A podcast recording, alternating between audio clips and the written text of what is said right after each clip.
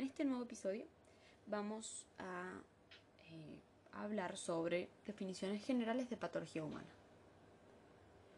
Primero, de injuria celular.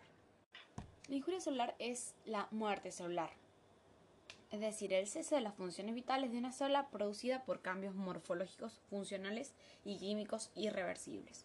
Los tipos de muerte celular son necrosis, autólisis y apoptosis.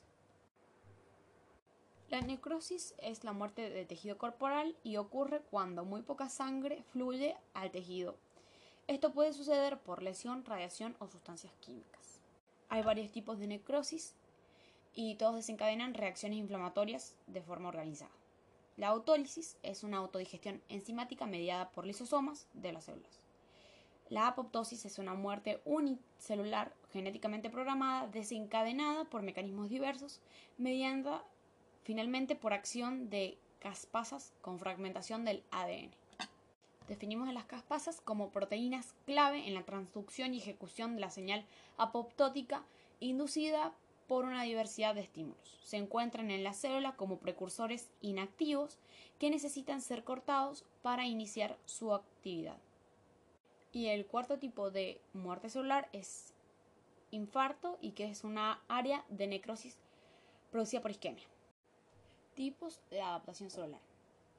Podríamos definir a la adaptación celular como la respuesta de las células ante estímulos fisiológicos excesivos o patológicos, mediante la cual consiguen mantener, aunque algo de forma alterada, un estado de equilibrio relativo que les permite preservar la viabilidad y función de la propia célula. Los tipos de adaptación celular son hiperplasia, hipoplasia, hipertrofia, hipotrofia, atrofia y metaplasia. La hiperplasia es un aumento del número de células de un órgano o tejido, lo cual lleva a un incremento de volumen. La hipoplasia es un desarrollo incompleto o subdesarrollo de un órgano por disminución del número de células. La hipertrofia es un aumento del tamaño de células, lo que incrementa el tamaño del órgano. Ejemplo de esto es eh, la hipertrofia cardíaca, hipertrofia del músculo esquelético en el atleta. La hipotrofia es la disminución del tamaño de las células, por ejemplo, en células musculares en el músculo denervado.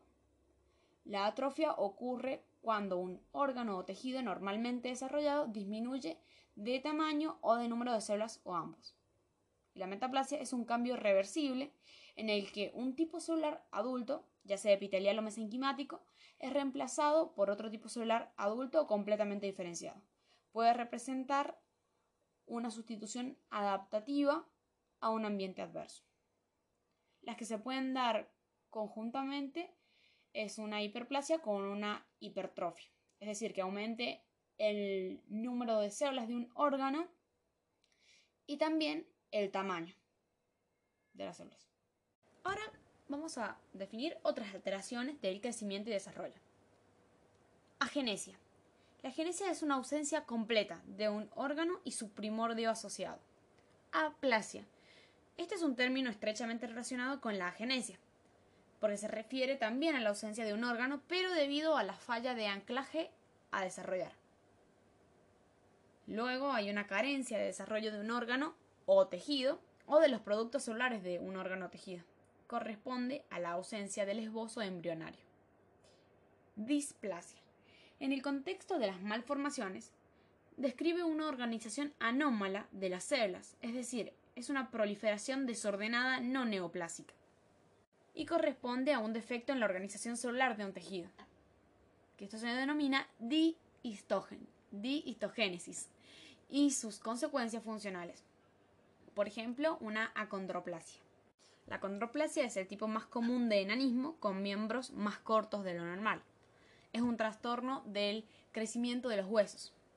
La atresia es la ausencia congénita de apertura de un eh, orificio corporal normal. Por ejemplo, un ano imperforado o también entonces dijimos que la atresia es eh, la ausencia congénita de apertura de un orificio corporal normal, por ejemplo, ano imperforado, o también eh, de un órgano visceral hueco como lo es el esófago. Ejemplo de un tipo de atresia es atresia esofágica, en la cual el esófago no se llega a desarrollar de, forma adecuada. La atresia esofágica es un defecto de nacimiento del esófago que conecta la boca con el estómago. Ahora vamos a hablar de inflamación aguda. El término itis es un sufijo que implica inflamación. ¿Qué es la inflamación? Es una reacción estereotipada de los tejidos vascularizados frente a la muerte celular, a la injuria. Una inflamación aguda es una respuesta rápida, de corta duración, caracterizada por una vasodilatación, un aumento de la permeabilidad con exudación y emigración leucocitaria al sitio de injuria con posterior activación para la eliminación de la noxa clínicamente. Clínicamente se manifiesta con la tetrada de Celso. ¿Qué es la tetrada de Celso? Son procesos que dan lugar a una inflamación. Estos son calor, rubor, tumor y dolor. El calor y el rubor son debidos a la acumulación de sangre en el tejido afectado. El tumor es el aumento de tamaño de la zona inflamada y se produce por la acumulación de células inmunes y la salida del líquido plasmático. Y el dolor se debe a las terminaciones nerviosas afectadas. Otra definición importante a tener en cuenta en la inflamación aguda es el edema, que constituye un aumento neto. Está constituido por un aumento o exceso del líquido extravascular ya sea en el tejido intersticial o en cavidades serosas, donde este fluido puede ser un exudado o trasudado, según la cantidad de eh, proteínas que contenga el líquido. El edema ocurre como consecuencia del aumento de la permeabilidad vascular, que ocasiona la salida de eh, fluido rico en proteínas hacia el espacio intersticial con un aumento de la presión osmótica a la que se agrega un incremento de presión hidrostática secundaria a la vasodilatación y aumento del líquido intersticial. Entonces podemos decir que el edema se produce luego de la permeabilidad vascular. Esta vasodilatación genera un aumento de presión hidrostática y osmótica, lo que posibilita la salida de em, fluido sea exudado o trasudado hacia el espacio intersticial. ¿Qué es exudación?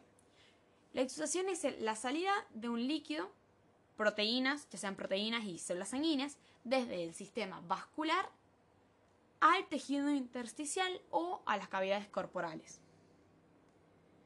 El exudado es un líquido extravascular de carácter inflamatorio, con una elevada concentración de proteínas.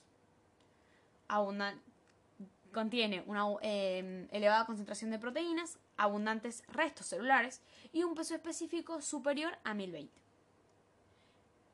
El exudado indica una alteración significativa en la permeabilidad normal de los vasos de pequeño calibre en el área de lesión.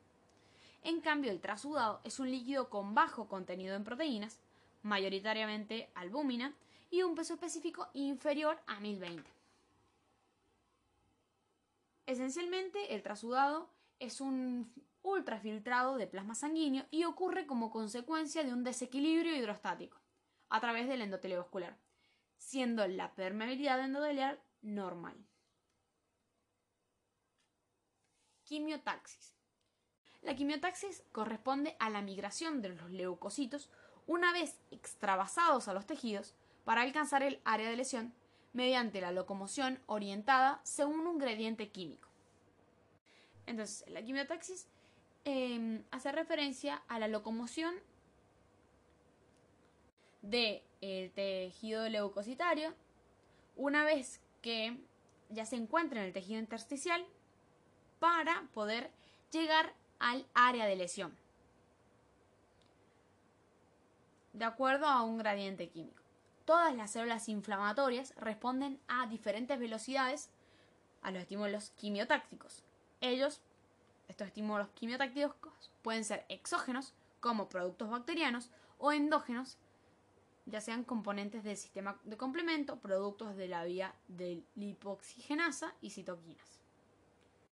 La quimiotaxis decimos que los leucocitos migran por los tejidos hacia el foco de la lesión Esto es un movimiento orientado según gradiente químico, provocado por sustancias endógenas como productos bacterianos y exógenas como las quimiosinas.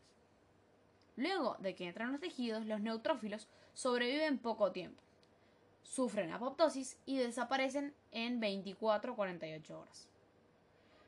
Los monocitos no solo sobreviven más tiempo, sino que pueden proliferar dentro de los tejidos y se convierten en la población dominante de las reacciones inflamatorias crónicas.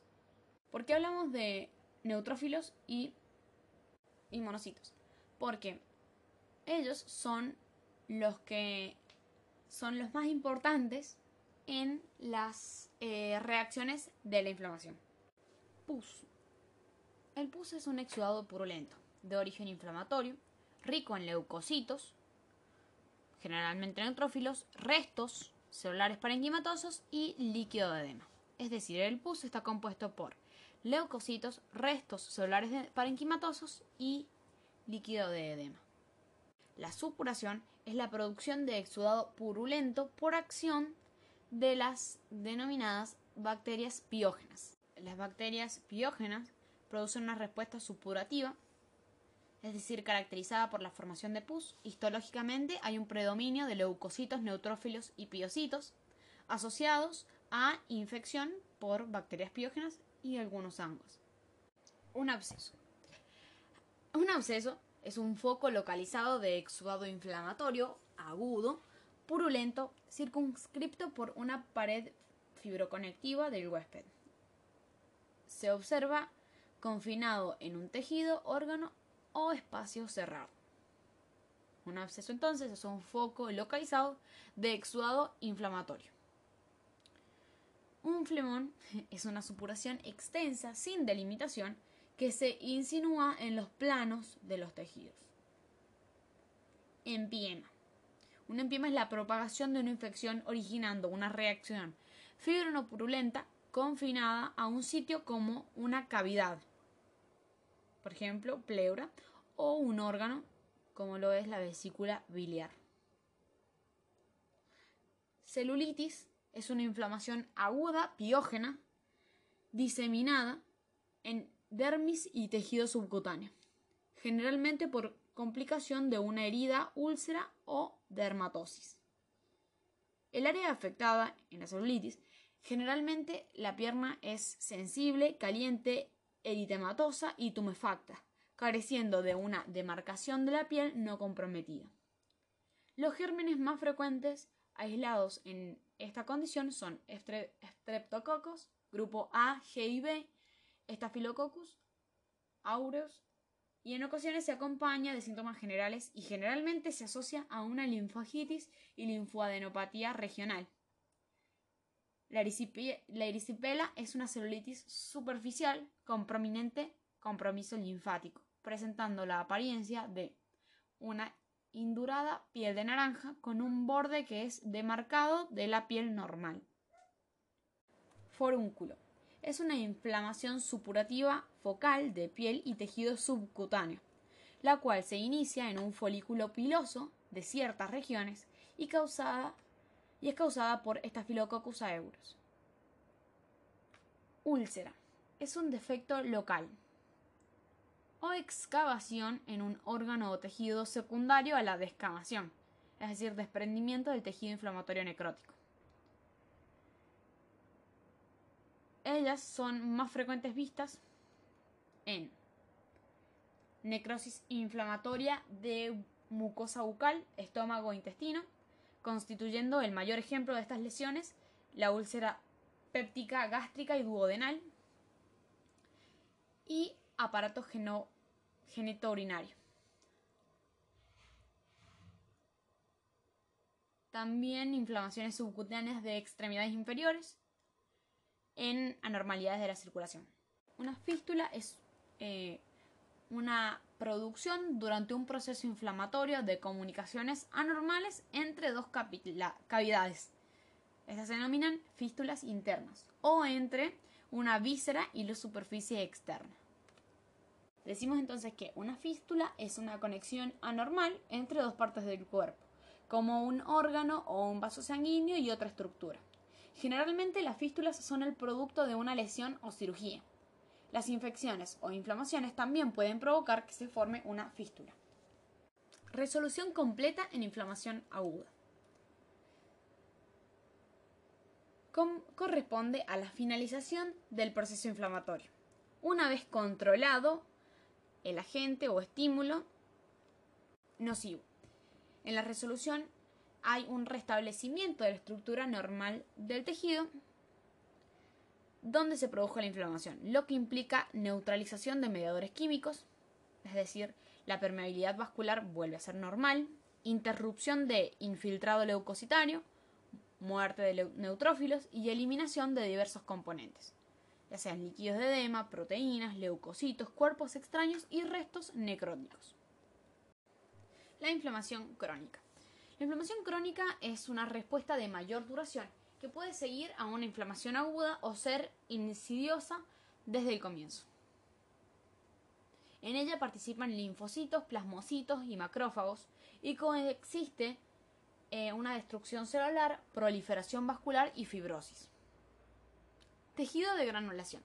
El tejido de granulación corresponde histológicamente a la neoformación de vasos, es decir, angiogénesis, y a la proliferación de fibroblastos.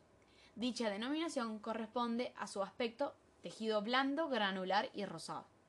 Si la resolución no ha ocurrido, fibroblastos y células endoteliales proliferan formando este tejido especializado en 3 a 5 días. Fibrosis o fibroplasia. Eh, este proceso es una continuación del fenómeno anterior, es decir, de tejido de granulación, y se produce la fibrosis o fibroplasia dentro del andamiaje del tejido de granulación de vasos neoformados. Y la fibrosis da lugar al depósito de matriz extracelular, formando inicialmente en el sitio de reparación. En la fibrosis intervienen dos procesos, migración y proliferación de fibroblastos en el sitio de lesión y el depósito de matriz extracelular por estas células. Regeneración. La regeneración es el crecimiento de células y tejidos para reemplazar pérdidas. Cicatrización. Es el proceso que combina regeneración y reparación por tejido conectivo fibroso. Organización de exudado.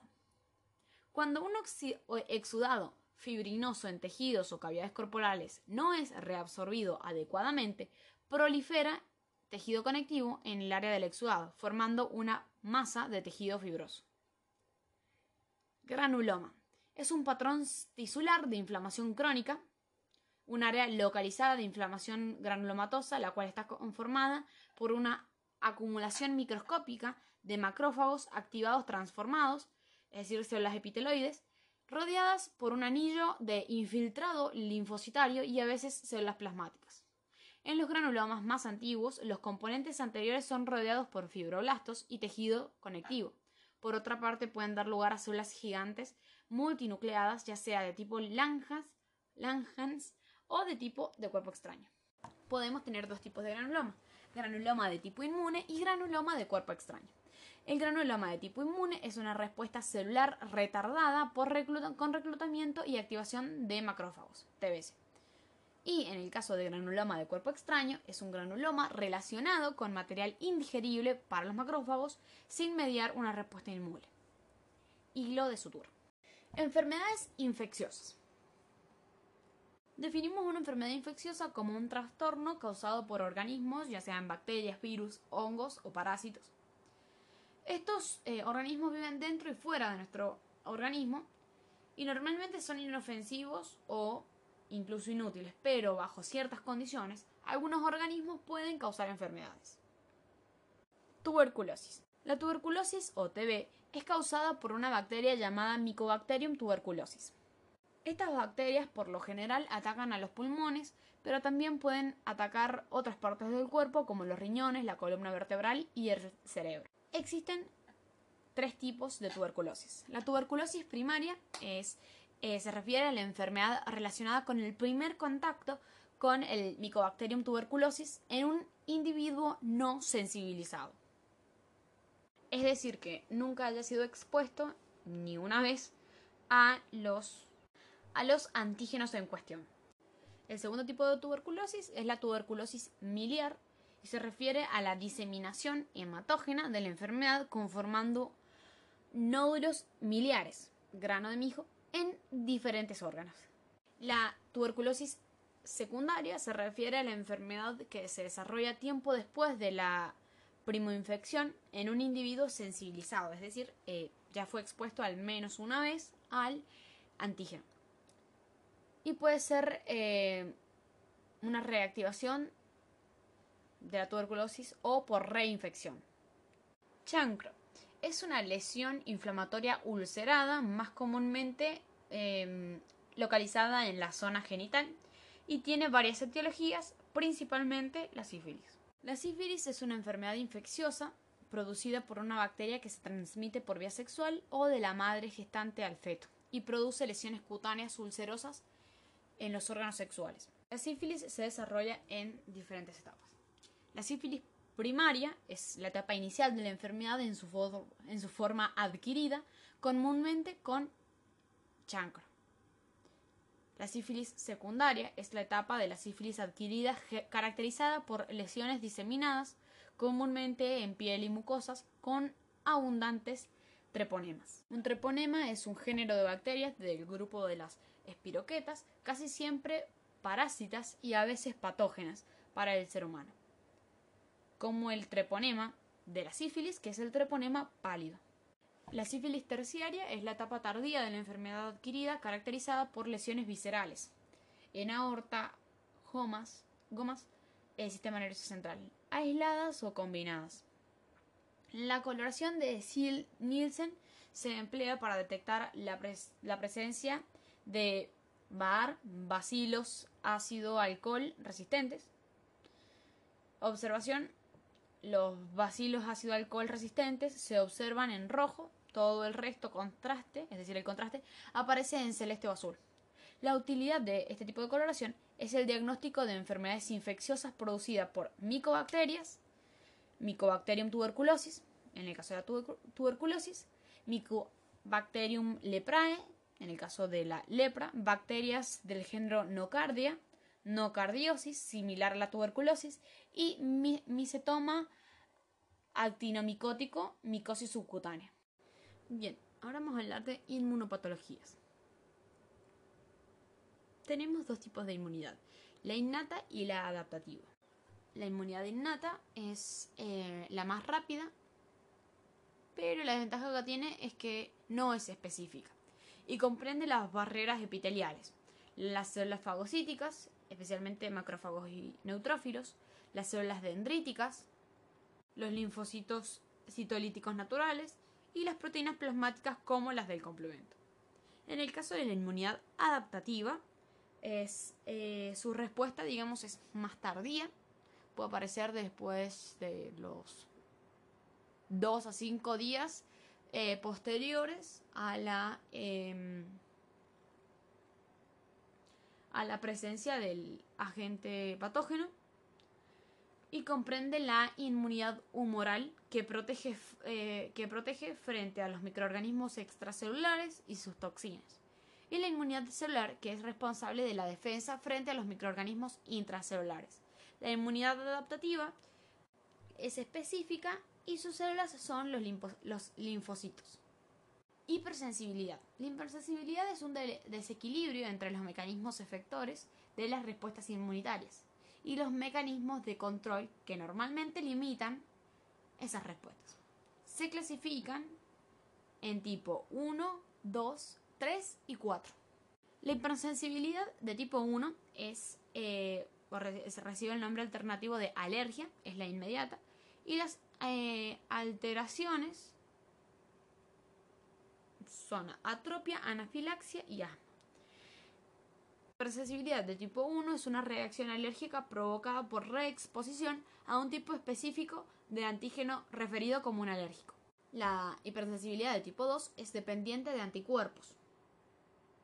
Es decir, que los anticuerpos producidos por el sistema inmunitario se unen a antígenos en la superficie misma de las células del paciente.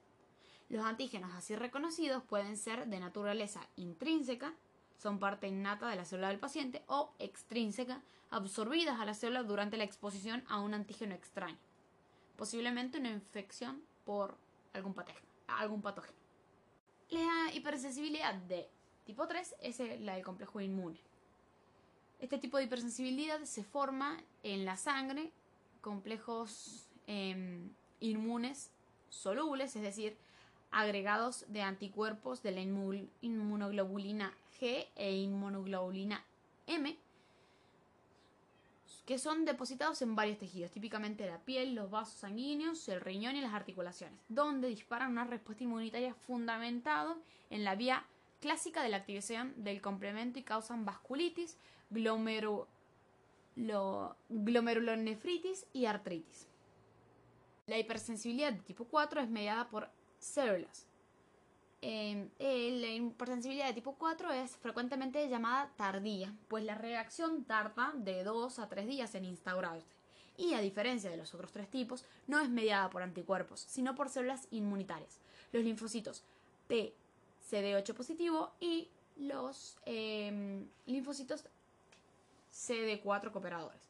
Reconocen los antígenos en un complejo con el eh, complejo mayor de esta compatibilidad tipo 1 y tipo 2 y las células presentadoras de antígenos en este caso son los macrófagos que secretan isoleucina 12, el cual estimula la proliferación de más linfocitos T.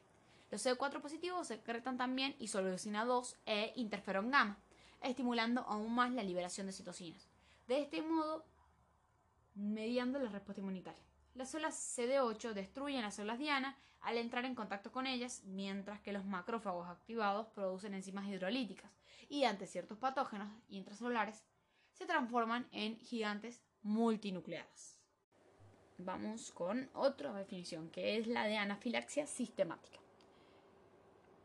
Este tipo de anafilaxia se caracteriza por shock vascular, edema generalizado y dificultad respiratoria. Definimos shock como una afección potencialmente mortal que se presenta cuando el cuerpo no está o una parte de él no está recibiendo un flujo de sangre suficiente. La falta de flujo de sangre significa que las células y órganos no reciben suficiente oxígeno y nutrientes para funcionar apropiadamente, provocando un daño en muchos órganos. Tolerancia inmunitaria. La tolerancia inmunitaria es una ausencia de respuesta ante un antígeno como consecuencia de la exposición de los linfocitos al mismo. Autotolerancia es la ausencia de respuesta a los antígenos propios del individuo. Se clasifica en central y periférica. Entonces decimos que la tolerancia inmunitaria se define como la ausencia específica de respuesta del sistema inmunitario frente a un antígeno, ya sea propio o extraño, inducida por el contacto previo con dicho antígeno. Se trata de un estado activo dotado de especificidad y de memoria.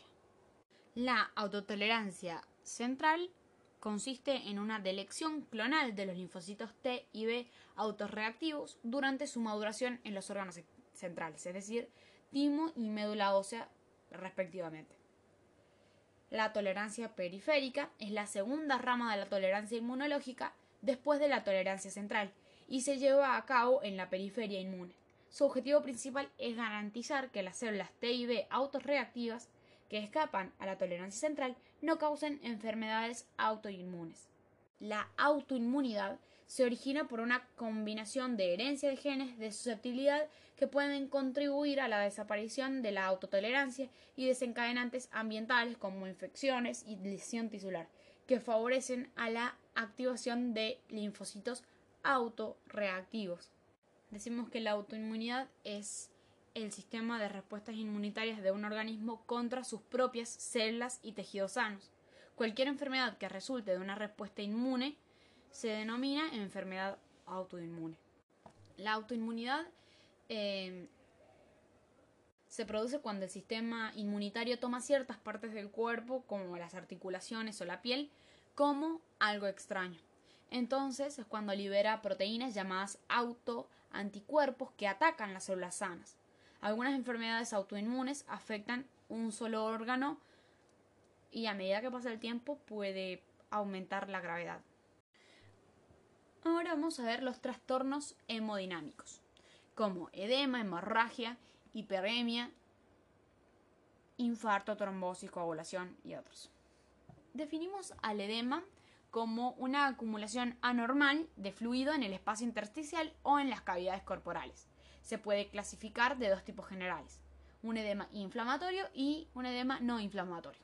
Un edema inflamatorio es producido por un aumento de permeabilidad vascular, mientras que un edema no inflamatorio se produce por alteraciones en el equilibrio de las fuerzas hemodinámicas del sistema vascular. Hemorragia. Se define hemorragia como la salida de sangre desde el espacio intravascular al exterior del cuerpo o hacia espacios corporales no vasculares como consecuencia de un daño en un vaso sanguíneo. Hiperemia. La hiperemia es el aumento en el contenido de sangre en un órgano.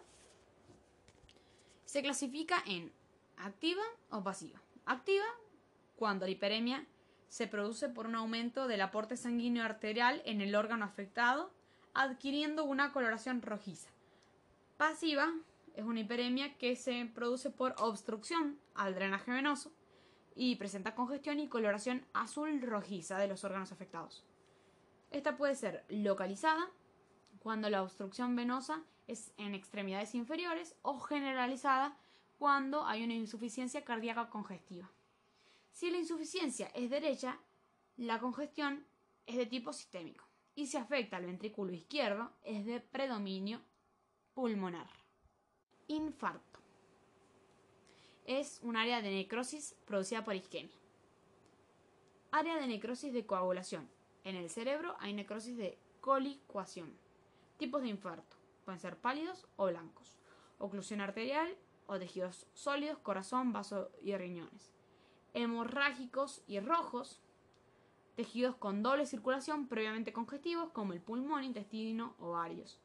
Y em, infartos sépticos cuando hay presencia de bacterias. Entonces tenemos tres tipos de infarto.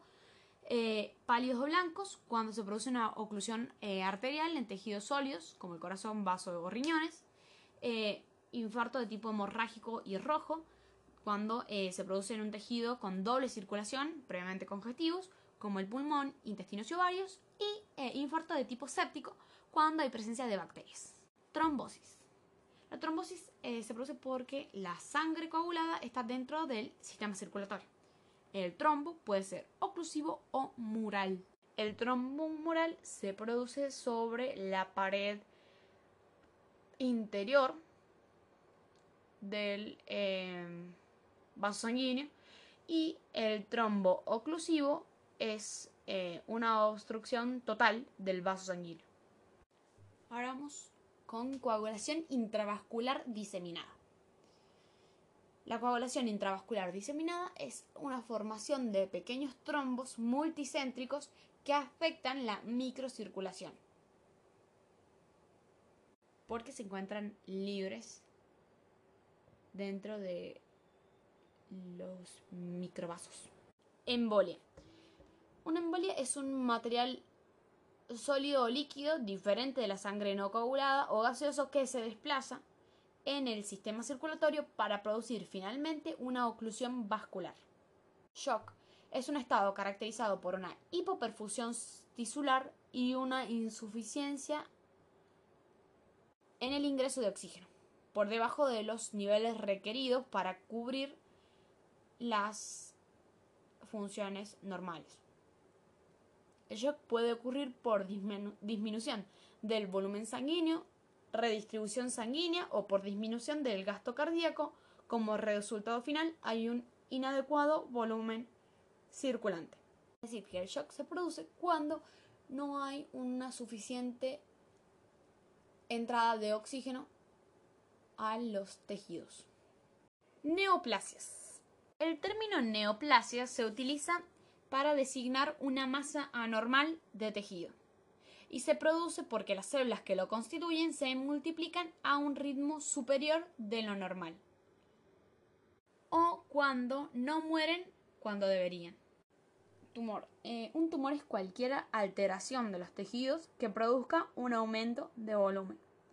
Es un agrandamiento anormal de una parte del cuerpo que aparece por lo tanto hinchada o distendida. El, tumor, junto con el rubor, dolor y el calor, forman la tetrada clásica de Celso de los síntomas y signos de la inflamación. Entonces, em, un tumor es un agrandamiento o aumento de volumen mórbido. Así, frecuente y mayoritariamente, el término tumor es usado en forma intercambiable con neoplasia. Sin embargo, el término tumor eh, sin otro agregado es ambiguo porque no dice nada acerca de la naturaleza íntima de la lesión. Oncogénesis. Producción o generación de tumores. Carcinogénesis. Proceso en múltiples pasos tanto a nivel fenotípico como genético resultante de la acumulación de mutaciones múltiples. La carcinogénesis es el proceso por el cual las células normales se transforman en células cancerosas. Cáncer es el término común usado para referirse globalmente a los tumores neoplásicos malignos. Oncología, estudio de los tumores o neoplasias. Definición de neoplasia.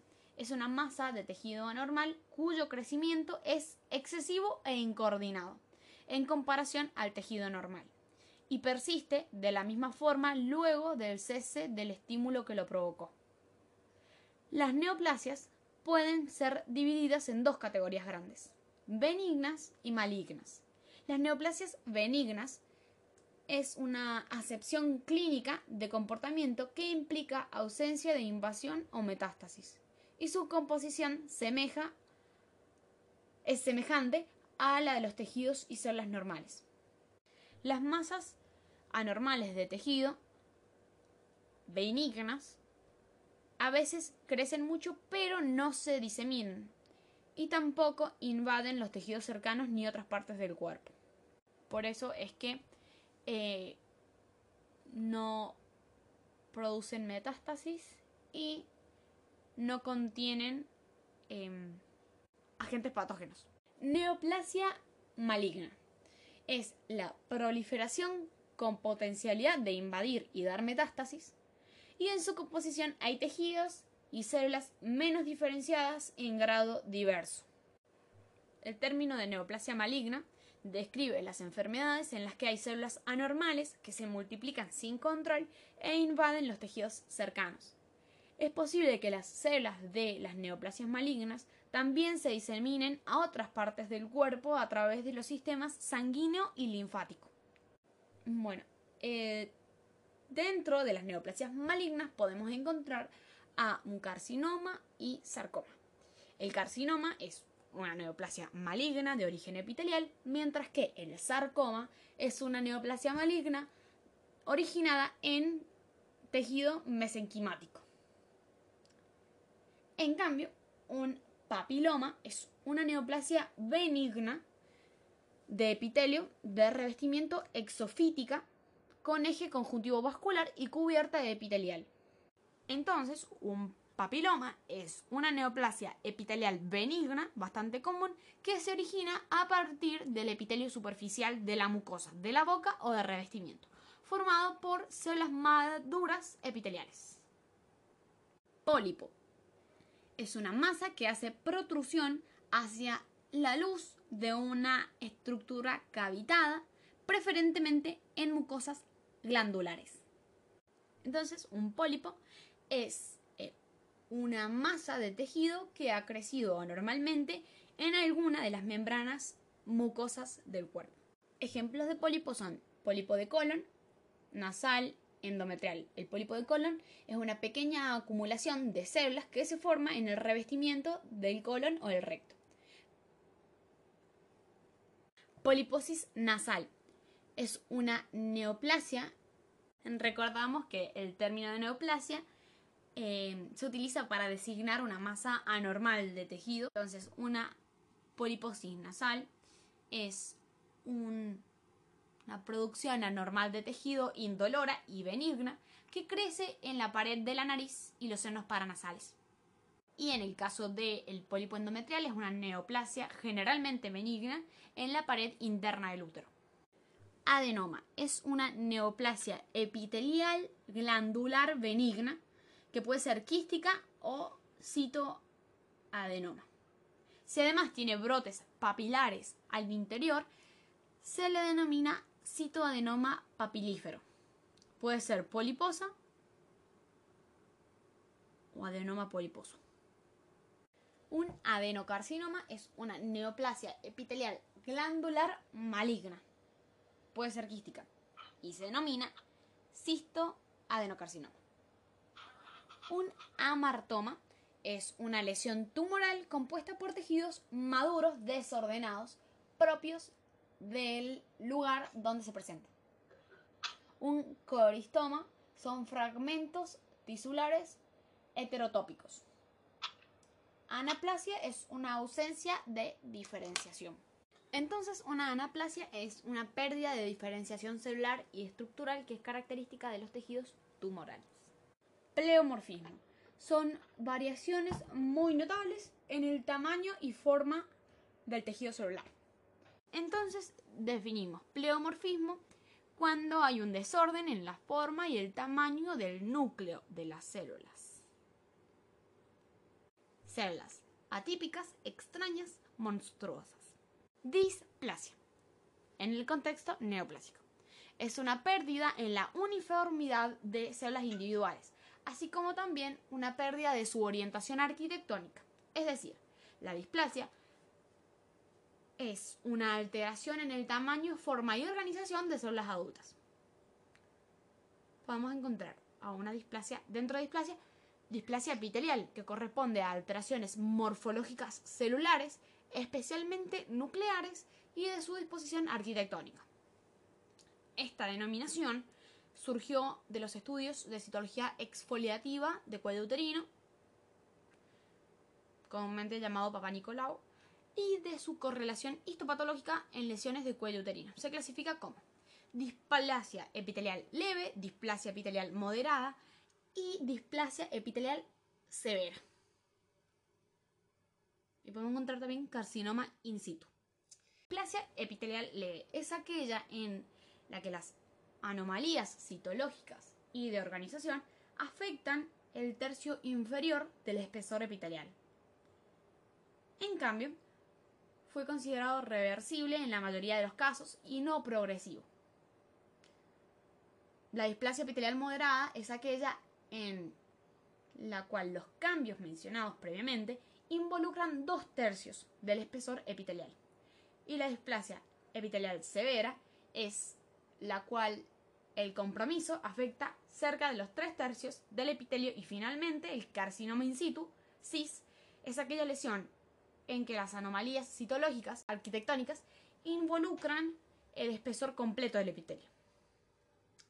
En este tipo de lesión, las células muestran morfológicamente un fenotipo maligno, pero la lesión está restringida al epitelio, respetando la indemnidad en la membrana basal. La denominación de carcinoma in situ es ahora también usada para otras localizaciones, además de cuello uterino para lesión morfológicamente maligna, preinvasora y potencialmente progresiva. Así se reconocen carcinomas in situ en epitelios de revestimiento eh, de tipo escamoso transicional, como en epitelios glandulares. Posteriormente apareció el concepto unificante de neoplasia intraepitelial, NIE. La neoplasia intraepitelial moderada o NIE2 y el carcinoma in situ o NIE3 de cuello uterino fueron agrupados de acuerdo al sistema de Bethesda en la denominación de lesión de alto grado. La llamada lesión de bajo grado comprende a la NIE1 o displasia epitelial leve y a la lesión citopática inducida por virus papiloma humano. El síndrome paraneplásico son aquellas manifestaciones químicas de las neoplasias que no resultan de diseminación del tumor o la producción de hormonas típicas del sitio de origen de la lesión.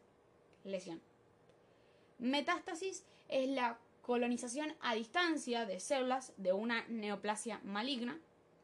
Básicamente puede ser por vía linfática, hemática o transelómica. Gradación general de las neoplasias.